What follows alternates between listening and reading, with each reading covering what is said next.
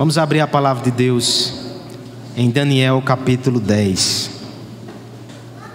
Antepenúltimo capítulo de Daniel.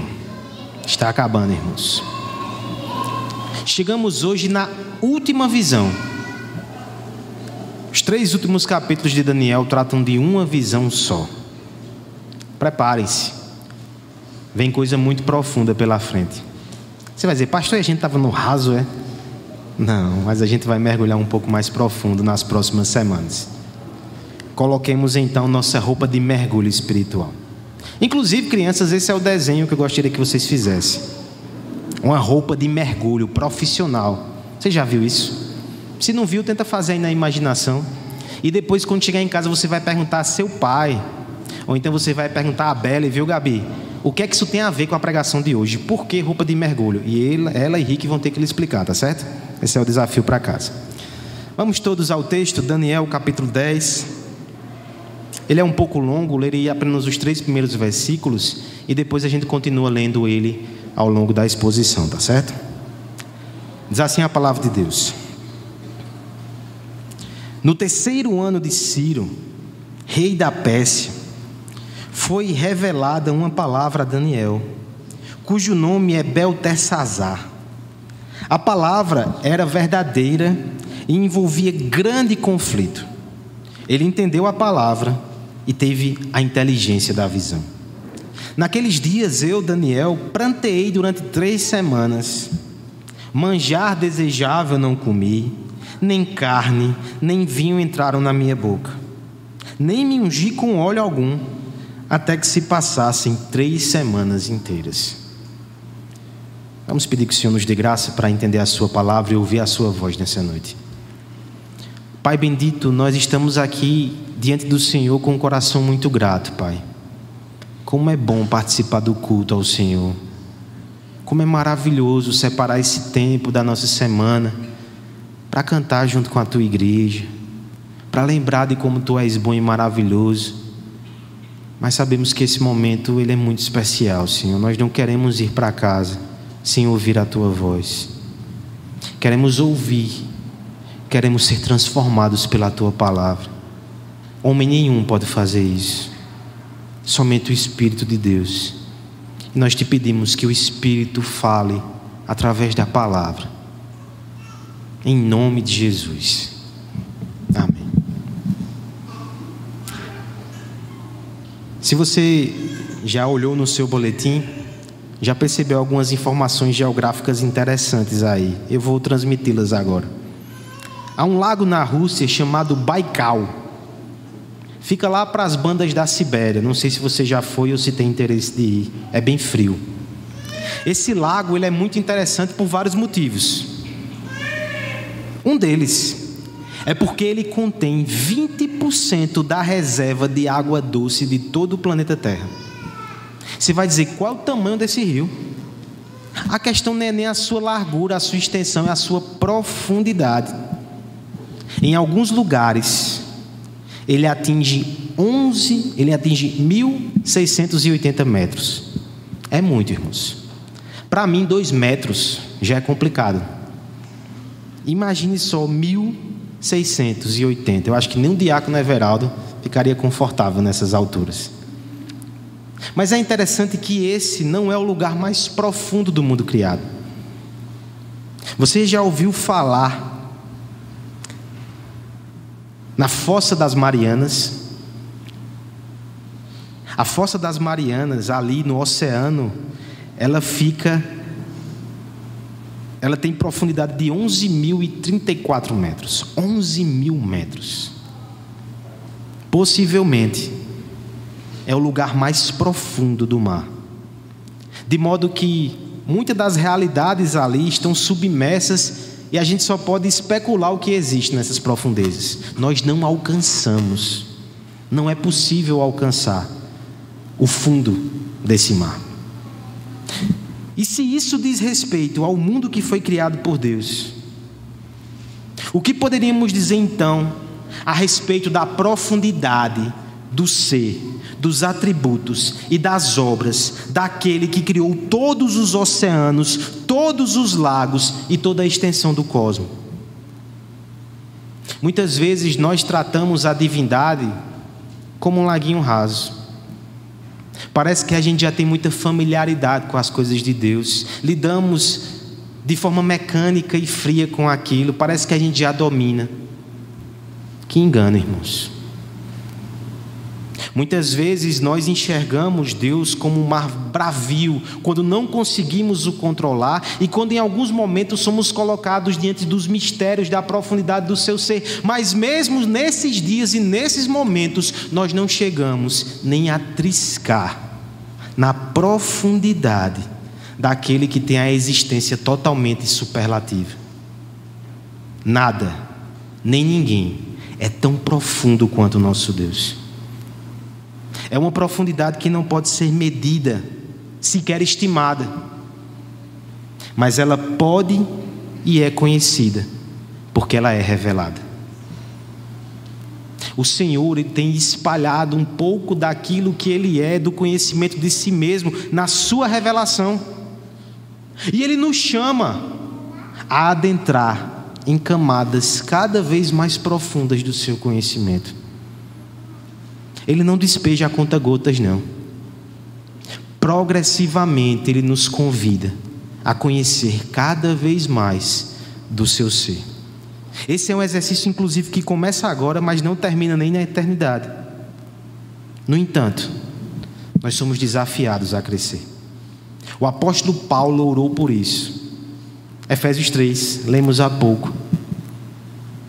Em uma direção tanto quanto mais contundente o mesmo apóstolo Paulo, segundo o presbítero Guilherme, falou lá em Hebreus que nós somos reprováveis quando ficamos no leite e não adentramos nas profundezas do ser de Deus. Essa noite nós queremos falar sobre crescimento, sobre conhecimento, sobre conhecer mais das coisas profundas de Deus. Nós queremos responder três questões. Quem está habilitado a conhecer mais das coisas profundas de Deus? Por meio de quem podemos conhecer as coisas profundas de Deus? E para quê? Qual a finalidade de conhecer as coisas profundas de Deus? Nós iremos seguir nas pegadas aqui do profeta Daniel. No capítulo 10, Daniel é preparado para aquilo que ele vai ver no capítulo 11 e no capítulo 12. E por favor, eu quero que você faça uma consideração muito séria. Você lembra das experiências, da revelação e do conhecimento profundo que Daniel já teve? Daniel, séculos antes, recebeu detalhes da obra de Cristo.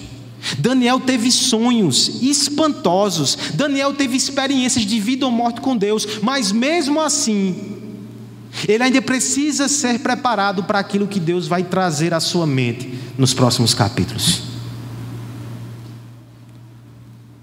Diante de um gigante como Daniel, eu espero que você tenha consciência que a gente não consegue nem amarrar as suas sandálias, fazendo uma paráfrase com o que João disse a Jesus. Nós não temos um centésimo da experiência que esse homem teve com Deus. Mas será que nós seremos orgulhosos ao ponto de achar que não precisamos nos preparar para receber mais de Deus. O capítulo 10 é uma preparação. Porque no capítulo 11, ele vai receber com profundidade detalhes sobre o sofrimento que aguarda o povo de Deus. Esse é o assunto da semana que vem. Prepare-te. E no capítulo 12, ele vai receber mais detalhes sobre a doutrina da ressurreição, que naquela época ainda não tinha sido revelada com tanta clareza ao povo de Deus. Eles criam, mas não com tantos detalhes. Daniel vai receber isso ele precisava ser preparado. Nós veremos essa preparação hoje, irmãos, e veremos que ela serve para nós também, para aqueles que estão interessados, e na verdade todos são convocados a conhecer mais das coisas profundas de Deus. Veremos no verso 1 até o verso 3 a quem Deus revela as coisas profundas.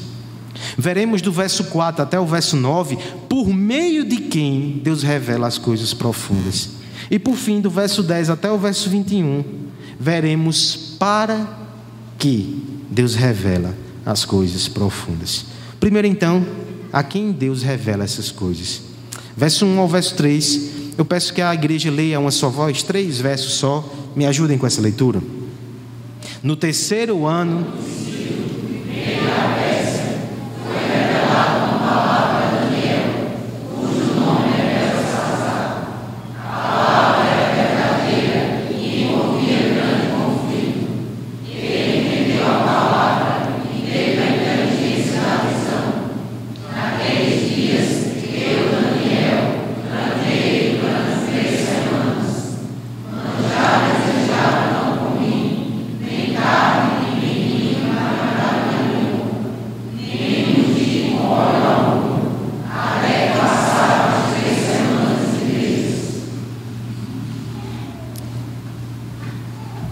Já imaginou ter que trabalhar 50 metros até 300 metros de profundidade no mar? Existem alguns trabalhadores brasileiros que fazem isso com frequência. Eles prestam serviço à Petrobras, são mergulhadores de águas profundas. Esses homens, para fazer esses mergulhos, onde eles fazem reparos em dutos, eles fazem, eles recolhem câmeras que gravam no fundo do mar. Eles fazem várias atividades. Mas para que eles possam é, executar o seu trabalho, eles passam cerca de 21, 28 dias submersos. Porque é um processo muito vagaroso. Eles primeiro descem numa câmera, a uma certa profundidade, numa câmara. E ali, para que eles possam sair para o fundo do oceano para realizar a sua jornada de trabalho, eles precisam passar por um processo de despressurização. Eles começam a inalar oxigênio misturado com gás hélio para que seu corpo seja adaptado, para que depois de 24 horas eles possam sair no mar profundo e eles não sejam destroçados pela pressão oceânica. Profissão interessante aí, o pessoal que, né, dá para fazer vestibular. Considerem, né? Qualquer um que não estiver usando o equipamento adequado e que não passar pelo processo de pressurização, ele não pode entrar nas águas profundas. Qual seria então o processo espiritual que nós precisamos passar para adentrar no conhecimento profundo de Deus? O nosso amigo Daniel, ele vai revelar aqui para nós um pouco disso. Primeiro, veja que o momento que isso acontece na vida dele tem algo a nos ensinar sim. De forma progressiva, esse homem foi tendo experiências com Deus. E a datação do verso primeiro, que vai falar sobre o terceiro ano do rei Ciro, vai nos mostrar que possivelmente Daniel tinha entre 86 e 87 anos. Não foi nos primeiros dias que ele teve contato com isso. Não quero desanimar os jovens aqui, mas isso foi uma caminhada longa para que ele pudesse escolher essas experiências. Veja que há uma crescente na vida de Daniel. Ele passou por experiências, desde que chegou na Babilônia com 12, 13 anos. No fim da sua vida, lá por volta dos 80, ele começou a ter visões. Mas é com 87 anos, nos seus últimos instantes debaixo do sol, que ele tem essas revelações mais profundas. Ele colheu isso ao longo do tempo. Com isso, eu quero fazer algumas observações aqui. O que envolve o nosso querido amigo Daniel aqui é maturidade de quem viveu experiências com Deus. Não é o simples transcurso do tempo. Não é porque você tem muitos anos somente que você está habilitado a ter acesso a essas experiências e esse conhecimento de Deus. Quem tem uma ilustração muito boa sobre isso é o filósofo Sêneca. Num livro pequenininho chamado Brevidade da Vida, ele diz assim: Não julgues que alguém viveu muito por causa das suas rugas e cabelos brancos. Ele não viveu muito apenas porque existe há muito tempo. Julgas que navegou muito aquele que, tendo se afastado do porto, foi pego por violenta tempestade e errante ficou à mercê dos ventos, ao capricho do furacão, sem, no entanto, sair do lugar? Ele não navegou muito, apenas foi acossado.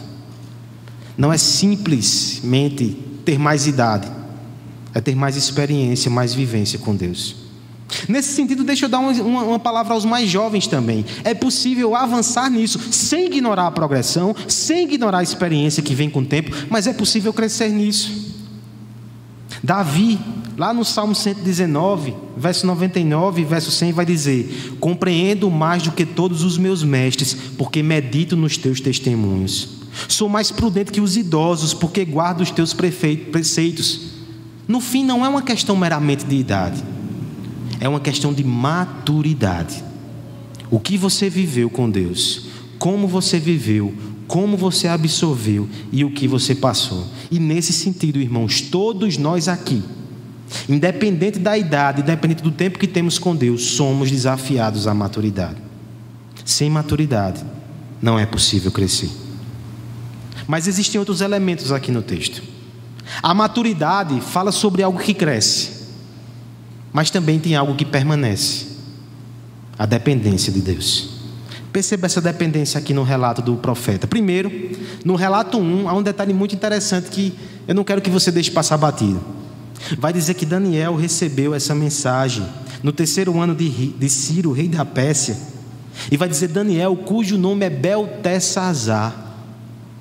Quanto tempo faz que a gente não ouvia esse nome? Beltesazar. Sabe por que ele aparece aqui de novo? É o último relato de Daniel. É um detalhezinho no texto para mostrar que ele não esqueceu quem ele era. Mudaram o seu nome para um nome babilônico, mas ele continua sendo aquele que tem a fé dos hebreus, que tem a identidade do povo de Deus. Ele permanece dependente do Senhor, inclusive com atos concretos que revelam isso. Veja no verso 3, e veja como isso não parece com o capítulo 1 de Daniel. Veja que, que fechamento lindo da história desse servo de Deus. Ele não comeu manjar desejável, ele não comeu carne nem vinho. Lembra de Daniel capítulo 1? Ele encerra o ciclo da mesma forma, privando-se para fins espirituais mostrando que, mesmo tendo vivido muita coisa, ele não é daqueles que acha que não tem mais nada a viver, que não tem mais nada reservado para ele com Deus, que faz pouco caso das disciplinas espirituais. Até o final da sua jornada, esse homem continua dependente de Deus, ele está buscando, ele está clamando, ele está dependendo do Senhor. Irmãos, independente do que você já tenha vivido com o Senhor, não estagne. Até o final, até o último dia da sua vida, busque ao Senhor, dependa do Senhor, faça uso dos meios de graça. Daniel tinha então maturidade, dependência. E há um terceiro elemento final, o equipamento para mergulhar, que une essas duas coisas. Como é possível alguém crescer e não deixar de ser dependente? É porque nós temos o elemento central aqui do quebrantamento. O verso 2 vai dizer que Daniel, ele pranteou por três semanas antes de receber aquela revelação. Por quê, irmãos? Muito possivelmente a datação vai nos dar uma boa pista do que acontecia aqui. No ano 1 do rei Sírio, o povo de Deus foi autorizado a voltar para Jerusalém. As orações do profeta foram atendidas, o sonho dele está se realizando. Acontece que, no ano 2 do rei Sírio, a reconstrução do templo, ela foi interrompida. Houve uma articulação política ali, houve um novo decreto que impediu o povo de Deus de continuar na obra de restauração. Aquela notícia possivelmente chegou ao coração do profeta idoso. Ele nem foi para Jerusalém, talvez ele não tivesse mais idade para fazer essa viagem. Talvez ele precisasse continuar ali servindo ao Senhor no palácio em prol do seu povo, mas aquelas notícias, o desânimo do povo, o enfraquecimento daquela empolgação inicial, aquilo acertou o coração do profeta. E o que é que ele faz, irmãos? O que é que você faz quando as coisas não acontecem segundo você queria, inclusive na igreja? Daniel não reivindica. Daniel não protesta. Daniel jejuma. Daniel se quebranta. Daniel clama ao Senhor. Vai dizer que ele não passou nenhum guento, nenhum perfuminho ele passou. Três semanas naquele clima árido da Babilônia. Difícil. Mas ele está querendo revelar ali com atos externos como seu coração estava quebrado e compungido diante de Deus. Talvez se fôssemos um de nós, né, chegando para um irmão tão idoso assim, irmão, você não tem mais idade para isso não. Vá comer uma carninha, vá tomar um banho. Não precisa estar quebrantado dessa forma, não. Não precisa estar se dedicando ao Senhor desse jeito, não. Homem de Deus, você é um santo do Senhor porque está tão quebrantado. Mas entenda, irmãos. Foi essas lágrimas de quebrantamento. Foi esse coração humilde e dependente que fez esse homem maduro para receber aquilo que Deus daria a ele. Parece outro homem na Escritura que tinha uma vida já de serviço a Deus, mas que com certa idade precisou passar por provações E no final do seu relato ele vai dizer: Antes eu te conhecia só de ouvir falar, mas agora os meus olhos te veem. Jó. Muitas das situações que nos acometem, irmãos, são convites de Deus. São Deus nos preparando, é Deus nos preparando para falar mais ao nosso coração, nos dar mais de um conhecimento profundo de quem Ele é, do que Ele fez. Esse conhecimento pode ser que ele chegue por vias dolorosas, pode ser que ele nos alcance ao longo do tempo, mas uma coisa é certa: sempre vai ser através do quebrantamento. Uma palavra aos jovens. Vocês, ou nós, né, não sei se eu me enquadro ainda, tem uma longa jornada pela frente. Não tenham ansiedade, é um passo de cada vez que a gente vai crescendo no conhecimento do Senhor. Mas que hoje, no exemplo de Daniel, você já tem um norte muito claro.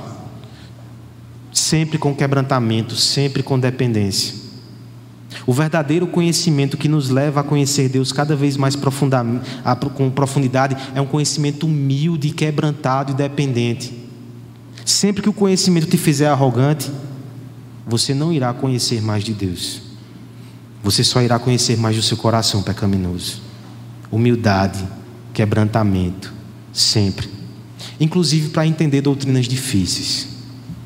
Existem, claro, doutrinas difíceis na palavra de Deus. Mas a forma de aprender esse ensino é sempre com o um coração humilde diante do Senhor. Aos irmãos mais experientes, o exemplo do profeta Daniel nos ensina a não nos acomodar, não achar que os anos melhores já passaram, não nos tornar inertes e passivos, não nos tornar amargos, mas sabendo que hoje Deus tem coisas para você novas. Hoje Deus pode falar com você de uma forma que Ele não falou em todos os anos da sua vida, e você vai sair daqui renovado no Senhor. Não feche o seu coração, não ache que já viveu tudo, não ache que já aprendeu tudo. Não ache que você não tem mais utilidade no reino de Deus. 87 anos e esse homem foi usado por Deus. Não existe aposentadoria no serviço do Senhor. Repito isso aqui toda semana com Daniel. Esteja pronto para aprender e para ser usado, sempre. E falo isso para irmãos aqui que talvez já tenham vivido tempos áureos em outros momentos, em outras igrejas, em outras épocas. Não seja saudosista. O tempo áureo é hoje. É hoje que você deve mergulhar no conhecimento mais profundo de Deus. É hoje.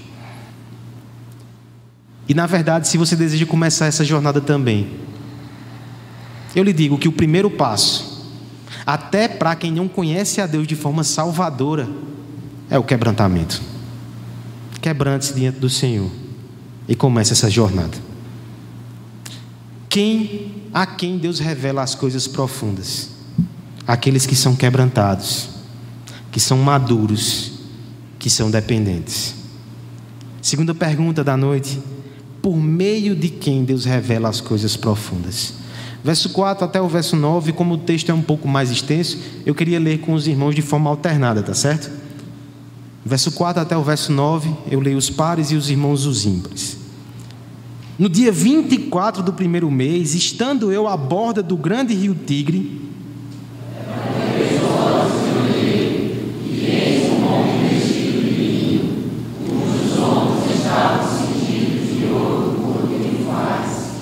O seu corpo era como berilo, o seu rosto como um relâmpago, os seus olhos como tochas de fogo, os seus braços e os seus pés brilhavam como bronze polido, e a voz das suas palavras era como o estrondo de muita gente.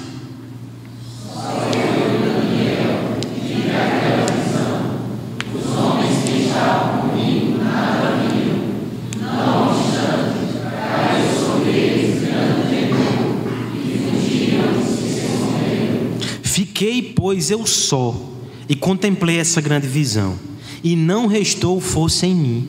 O meu rosto mudou de cor e se desfigurou, e não tive forças alguma. Contudo, ouvi a voz das suas palavras, e ouvindo-a, caí sem sentidos rosto em terra. Os mergulhos profundos, que compreendem distâncias de 50 a 300 metros de profundidade, são sempre feitos com dois mergulhadores. É uma questão de segurança. Ninguém pode entrar sozinho no mar profundo. Um deles vai até o lugar onde precisa operar e fazer o seu serviço. O outro fica no sino, que é uma câmara pequena que os acompanha até o local daquela operação. Há um cordão umbilical que liga os dois.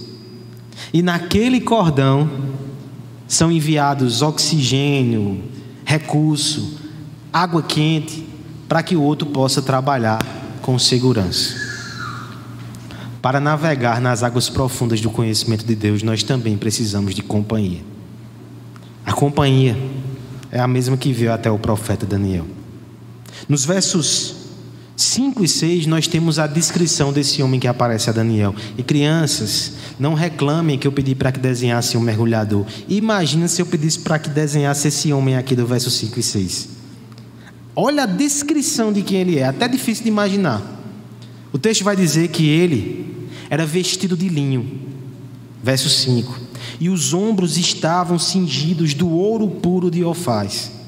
Vestido de linho, para o povo de Israel, significava vestes sacerdotais. O sacerdote, por exemplo, no dia da expiação, ele vestia-se de linho, ele estava pronto, ombros cingidos, ele está pronto para exercer a sua tarefa sacerdotal. Tem um detalhe, né? Ombros cingidos com ouro de Ofaz. Você conhece o ouro de Ofaz? Em alguns momentos da escritura, ele é chamado também de ouro de Ofir. Você lembrou da música? É valioso. É só para dizer que aqui tem um sacerdote que ele tem uma riqueza e um valor singular. A descrição avança. Agora no verso 6 vai ser descrito quem ele é, o homem por debaixo daquela roupa. O seu corpo era como um berilo. Berilo é um metal muito precioso, dourado, como se fosse ouro. Veja que a descrição continua dizendo que aquele homem tem muito valor, tem muito majestade.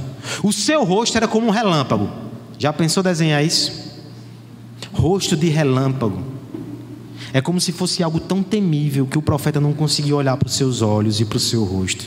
Os seus olhos, na verdade, são como tochas de fogo, penetram, prescrutam, são capazes de enxergar na maior escuridão. Dentro dessa descrição você já começa a imaginar quem é esse homem. Né? Tem mais. Os seus pés brilhavam como bronze polido. Ele é forte, é uma força bélica, ele marcha. A sua voz, ela estronda como a voz de muita gente. A autoridade manda das suas palavras. Um comentarista vai dizer aqui que é como se Daniel, nessa descrição aqui, ele esgotasse, ele exaurisse todo o seu vocabulário de joias preciosas, de elementos da natureza. Ele, ele usa tudo que ele pode para descrever esse homem. Quem é esse homem, meus irmãos? Aí dá vontade de dizer Jesus, né? É interessante que essa descrição parece muito com a descrição de Ezequiel, capítulo 1. Leia em casa depois. Uma descrição semelhante é feita de um homem que governa o trono de Deus na Babilônia.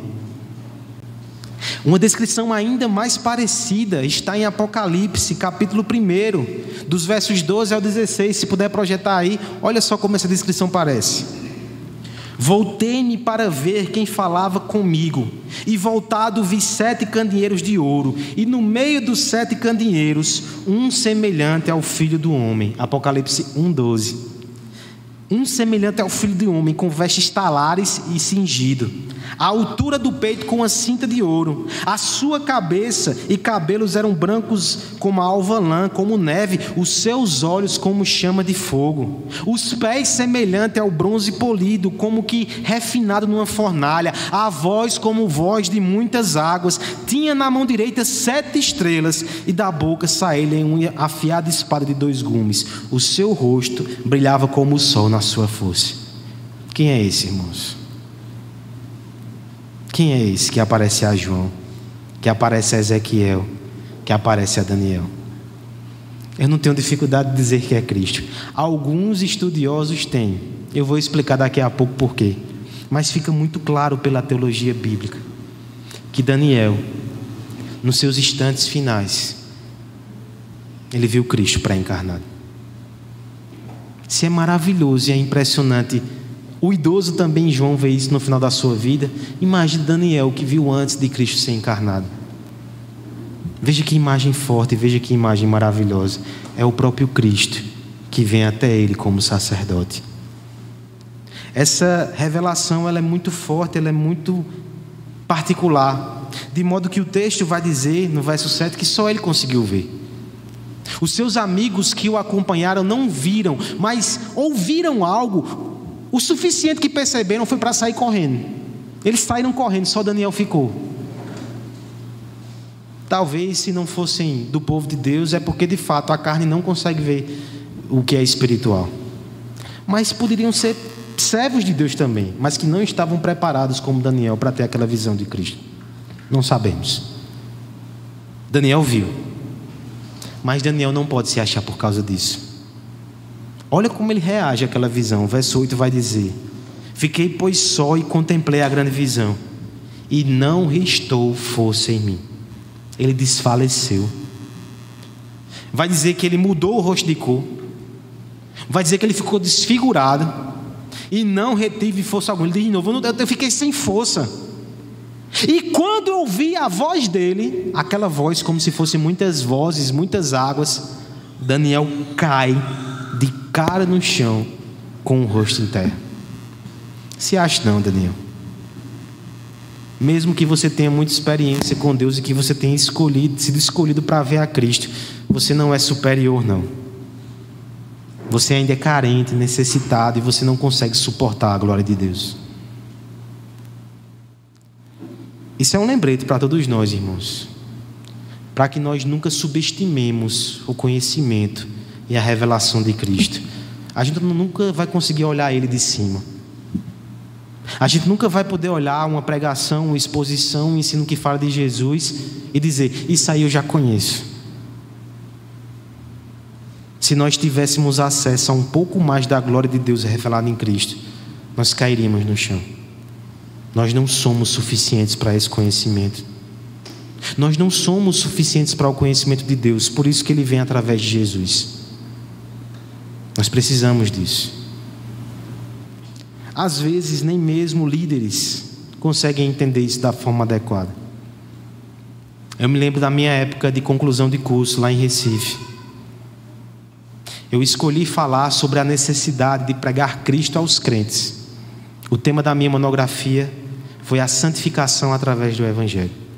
E eu já fui com muito cuidado, porque eu queria falar mesmo da pregação cristocêntrica, mas eu, eu vou pegar só um, um aspecto aqui, porque eu não tenho ainda como falar sobre isso, não. Quem sabe no futuro, mestrado. Mas quando eu fui apresentar esse projeto para o professor da cadeira lá de pré-projeto, um pastor muito experiente lá em Recife, não vou citar nomes e nem pesquise, ele recebeu o meu projeto e disse: Como assim? Você quer pregar Cristo e Evangelho para os crentes? Isso é coisa que a gente prega para descrentes, na pregação evangelística. Para os crentes a gente prega doutrina. Tem muita gente que pensa assim. Mas nenhum conhecimento profundo vai ser dado a você sem Cristo. Você não pode crescer se for a parte de Cristo. Doutrina sem Cristo não nos faz crescer. Qualquer conhecimento de Deus que não esteja entregue a nós através da mediação do Filho, ele não nos faz crescer, talvez nos espante talvez nos destrua, talvez nos assuste, talvez nós nem consigamos compreender. Nós só conseguimos compreender aquilo que vem para nós através de Jesus. Os não crentes precisam de Jesus, os crentes precisam de Jesus, sempre precisaremos. A revelação das coisas mais profundas de Deus vem através de Cristo. John Owen, teólogo do passado, dizia assim: se eu tiver que observar alguma coisa pela experiência, é isto. Um homem pode medir o seu crescimento e a sua decadência em graça, de acordo com os seus pensamentos e meditações sobre a pessoa de Cristo, a glória do reino de Cristo, bem como o seu amor por Cristo. Se você não conhece mais de Cristo, se você não ama mais a Cristo, você não está crescendo em Deus. Não existe crescimento sem Cristo que você entenda talvez que muito do que acontece aqui no nosso meio, né, como essa igreja cresce, talvez o seu coração tenha sido inflamado nos últimos meses, no tempo que você tem vivido entre nós, você tem vivido uma época de crescimento. Não se engane, irmão, isso não se deve a nenhuma coisa senão a Cristo que tem sido oferecido aqui à sua alma. Por isso é isso que você deve valorizar, mais do que qualquer pessoa, mais do que qualquer situação, mais do que qualquer estratégia que qualquer igreja possa ter, é Cristo que faz o crente crescer. É isso que você precisa, é dele que você precisa. Nós só seremos mais profundos nele, não é mergulhando em alguma doutrina especial, não é abraçando alguma prática, algum código, comprando algum curso em especial. É Cristo. Muitas vezes a nossa lentidão e talvez a letargia em crescer ocorre justamente porque a gente está colocando alguma coisa periférica no centro. Estamos nos afastando daquele que não é só o iniciador da fé, mas é o consumador da fé.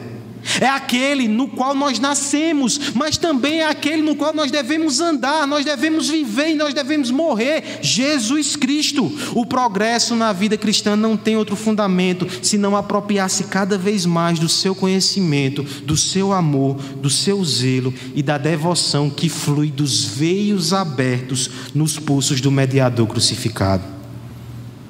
Tudo aquilo que vem do Pai, tudo aquilo que nos conduz ao Pai passa pela mediação do Filho. Fora dele nós não podemos obter nada do céu, mas nele nós podemos crescer nas coisas profundas do ser de Deus. Em Cristo, sempre em Cristo, até o final. Inclusive, esses também são os primeiros passos da fé: quebrantamento e fé em Cristo. Se você deseja pela primeira vez adentrar no mar do conhecimento de Deus. Esse é o caminho para você também. Arrependa-se e crê em Jesus. A quem Deus revela as coisas profundas. Aquele que é quebrantado, que é maduro, que é dependente. Por meio de quem Deus revela as coisas profundas? Por meio de Cristo, sempre de Cristo. E para que Deus nos revela coisas profundas? Versos 10 até o verso 21 Vamos ler de forma alternada e nós concluímos a exposição dessa noite. Eis que certa mão me tocou, sacudiu-me e me pôs os meus joelhos e as palmas das minhas mãos, me pôs sobre meus joelhos e as palmas das minhas mãos.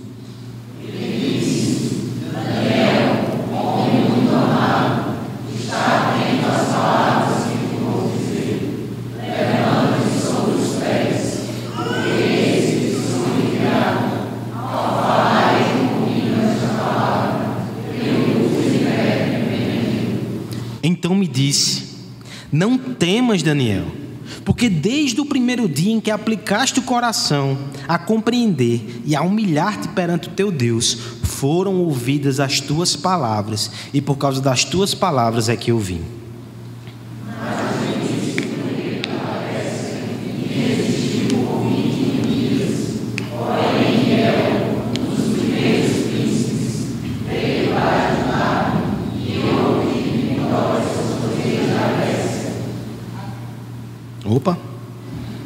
Agora vim para fazer-te entender o que há de suceder a teu povo nos últimos dias, porque a visão se refere a dias ainda distantes.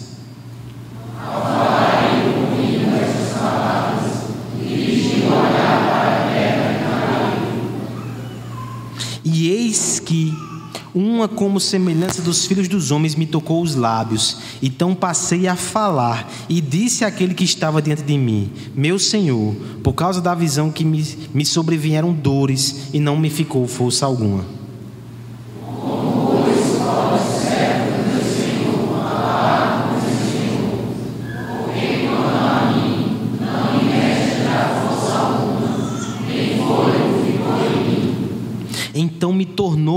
tocar aquele semelhante a homem e me fortaleceu. Não não seja contigo, falar comigo, fala, Senhor, pois me. E ele disse, sabes por que eu vim a ti? Eu tornarei a pelejar contra o príncipe dos persas, e saindo eu, eis que virá o príncipe da Grécia. Mas eu te declararei o que está expresso na Escritura da verdade, e ninguém há que esteja meu lado contra aqueles, a não ser Miguel, vosso príncipe. É importante saber por que se mergulha. Pesquisando sobre mergulhadores, essa semana eu li sobre isso, né? Uma coisa puxa a outra. Fui parar numa reportagem de 4 de abril de 2001, na revista Isto É, intitulada Sob Impacto Profundo. E ela entrevista de forma anônima até alguns desses mergulhadores, anônimo porque eles fazem algumas queixas às empresas e à Petrobras, então tem que ser anônimo mesmo. Mas uma das questões que aqueles homens disseram foi que inicialmente eles mergulhavam em águas profundas para conseguir o sustento das suas famílias. Mas de repente eles passavam tanto tempo longe de casa que eventualmente eles esqueciam o porquê estavam fazendo aquilo. Não basta mergulhar. Nós precisamos saber porquê e nós precisamos lembrar disso. Esse é o centro desse texto, irmãos. E tem toda uma dinâmica aqui que vai mostrar por que Daniel precisa mergulhar nessas águas profundas e qual é o propósito de Deus. A cena é toda marcada por um profeta vacilante, cansado e frágil. Ele cai no chão, alguém o toca e o levanta. Fala com ele, ele não consegue falar, o seu lábio é tocado, ele consegue falar. E por três vezes, do começo ao fim, é repetido: Não temas, ser forte, seja fortalecido. Nós percebemos então a tônica aqui desses versos, e o propósito disso é para que Daniel seja fortalecido. Até o fato dele ficar curvado no chão é meio, não é fim. Deus quer ele de pé. A gente se ajoelha para orar, a gente se quebranta na presença de Deus, mas o fim é que a gente se levante para lutar pelo reino de Deus. É isso que acontece com Daniel. É uma revelação tão forte que às vezes ele fica confuso. Porque na verdade ele vai ser informado aqui de coisas já profundas. Por exemplo, o mensageiro vai dizer que ele foi enviado logo no começo das orações, mas ele foi impedido impedido pelo rei da Pérsia. Olha que informação desafiadora para a nossa mente. Ele foi resistido 21 dias. É por isso que muitos vão dizer que aquele que se revelou nos versos anteriores não podia ser Cristo. Como é que Cristo foi resistido? Eu conheço um Cristo que foi até crucificado, né? Por isso, não seria exatamente a exclusão, mas eu creio que aqui são duas figuras diferentes. Pode ver que no começo do verso 10 vai dizer: Eis que certa mão me tocou. Daniel está dizendo: É outra pessoa aqui, é outra mão que me tocou. Este aqui é descrito como aquele que se parece com o filho do homem, duas vezes no texto. Capítulo 9, a gente viu que essa é a descrição do anjo Gabriel. Possivelmente Cristo aparece como o sacerdote que intercede e o anjo Gabriel, o profeta que entrega a mensagem. Não é Cristo aqui, é o seu anjo na companhia de Cristo. Porque em Daniel capítulo 9, Cristo já falou e pediu que Gabriel explicasse as coisas. Cristo estava presente, mas é o anjo que fala. Aqui também Cristo está presente, inclusive visivelmente, mas é o anjo que fala. E esse anjo traz uma informação importante. Daniel está no meio de uma batalha de anjos. Há uma batalha para que a palavra chegue até aí. Você está no meio de uma batalha também, irmãos. Para que a palavra chegue a você, céus e terra se enfrentam. Satanás espalha os seus anjos de várias formas. Ou será que não aconteceram coisas hoje que quase te deixaram em casa e você não vinha para a igreja? Ou será que não tem aquele momento que entre você e a Bíblia dentro de casa? Menino quebra um copo, corta ele e o irmão, Anny está rindo, né? Milhares de coisas acontecem, às vezes a gente se desmotiva diante da palavra, diante do culto. Diante da... É uma batalha espiritual. É isso que está sendo revelado aqui. Por isso que Daniel precisa ser fortalecido. Porque o anjo ainda vai dizer: Eu vou voltar para enfrentar o príncipe da Pérsia. E quando eu derrubar ele, Daniel, vai vir o príncipe da, da Grécia. Que vai ser ainda pior. Capítulo 11 vai falar sobre isso. É por isso que nós precisamos ser fortalecidos. É por isso que essas experiências com Deus mais profundas são justamente para que nós estejamos preparados para enfrentar batalhas mais intensas. Um pregador do passado dizia assim: O conhecimento de Deus não é como a luz da lua, que serve para que a gente embale o nosso sono. É a luz do sol que nos levanta para trabalhar. Me lembrei de Recife agora, 5 horas da manhã você era expulso da cama. Tem nem opção. Esse é o conhecimento de Deus, ele nos levanta para trabalhar. Ele não é um conhecimento para a gente ficar inflado, para a gente ficar jogando dados nos nossos irmãos, para a gente já estar superior, para ficar com brincadeiras, divertimento especulação. O conhecimento de Deus é para o serviço, o conhecimento de Deus é para o seu reino, o conhecimento de Deus nos humilha, nos fortalece para nos usar em prol do avanço da igreja, em prol do nome de Deus. É para isso que você recebe mais de Deus. É para isso que você está sendo fortalecido essa noite. É para isso que você deve buscar experiências mais profundas com Deus. E por favor, nem vá dizer, ah, se eu busco experiências mais profundas com Deus, eu vou ter mais trabalho. Não é bom ficar como está, não. Você está revelando uma alma doente, meu irmão, se você pensar assim. Aquele que foi alcançado pela salvação em Cristo o seu desejo deve ser sempre fazer mais, lutar mais, servir mais, enfrentar desafios maiores para que possa mostrar com seus atos como é grato e como ama esse Salvador. Não fuja do conhecimento profundo, agarre-o, abrace-o e busque. O mergulho nas águas profundas deixa de ser somente uma opção distante quando se descobre que é um tesouro submerso que tem valor sem fim. A missão arriscada agora, ela não é mais opção, a gente mergulha e vai atrás desse tesouro. Pois bem, tem um tesouro aqui do conhecimento de Cristo, mergulhe nas Escrituras.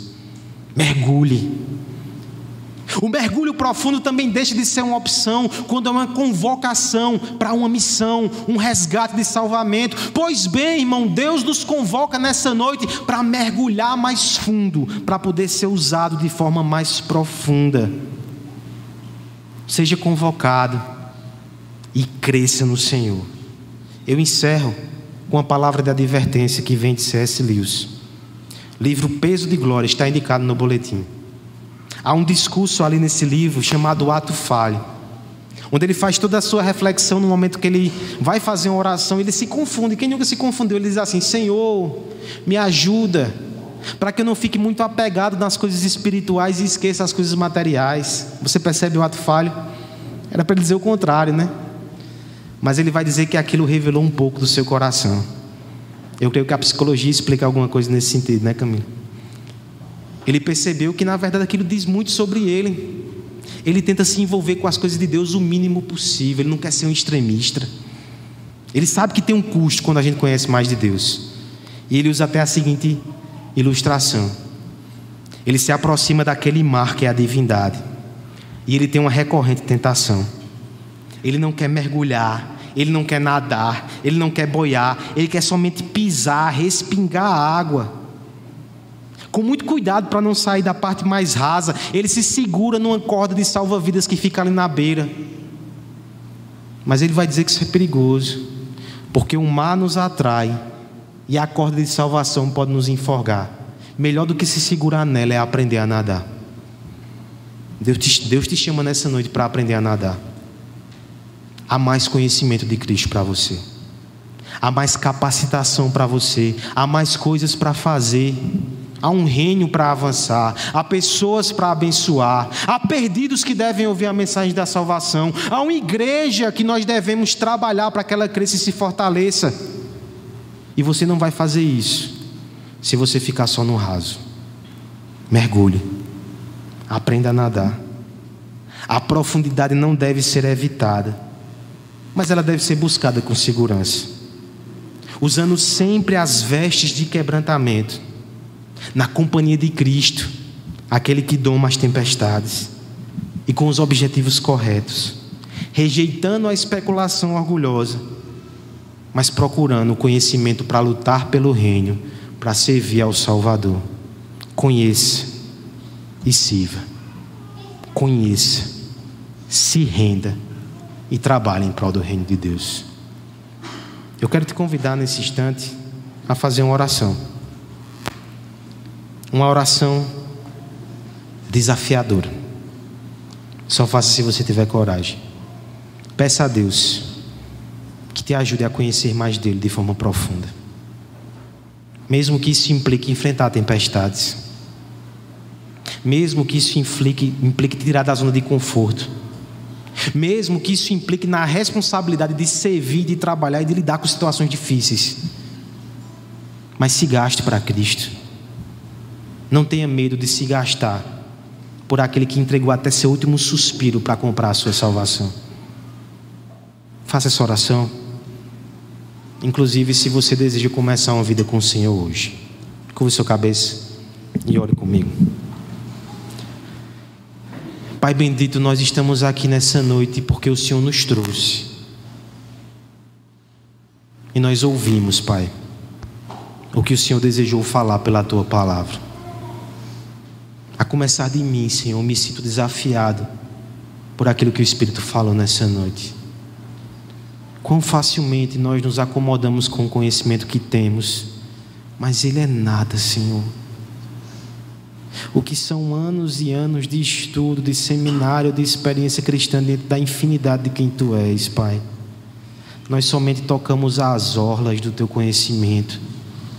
Ó Senhor, não permite que nenhum aqui se acomode, mas que todos nós tenhamos aquele desejo inflamado no coração de conhecer mais para te servir mais, Senhor. Nos fortalece pela tua palavra, por meio de Cristo. Nos desafia, Senhor. Mesmo que por caminhos às vezes dolorosos, queremos mais de Deus na nossa alma, queremos nos entregar mais a Deus. Rompe a nossa inércia, chacoalha a nossa existência. Nos arranca, Pai, de onde estamos. Nos ajuda a ir mais fundo nesse conhecimento bendito. Eu clamo ainda por aqueles que estão olhando esse mar de longe. Que eles entendam que o Senhor é inevitável. Um dia todas as águas correm para esse oceano. Que eles corram hoje em quebrantamento, em adoração, em fé em Cristo, Pai. Que se rendam a Ti e que comecem essa jornada junto conosco, rumo às profundezas do Teu ser, através de Jesus. Salva, Senhor salva. No nome de Jesus é assim que oramos. Amém.